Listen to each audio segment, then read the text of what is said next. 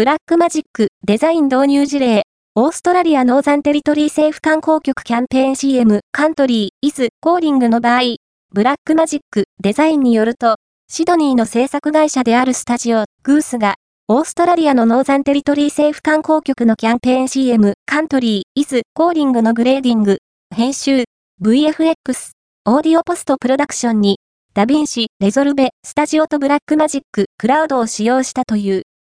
制作及びポストプロダクションのスタッフが、オーストラリア中の様々な場所から参加していたため、同社は、 Blackmagic Cloud とダヴィンシプロキシワークフローを用いて共同作業を行った。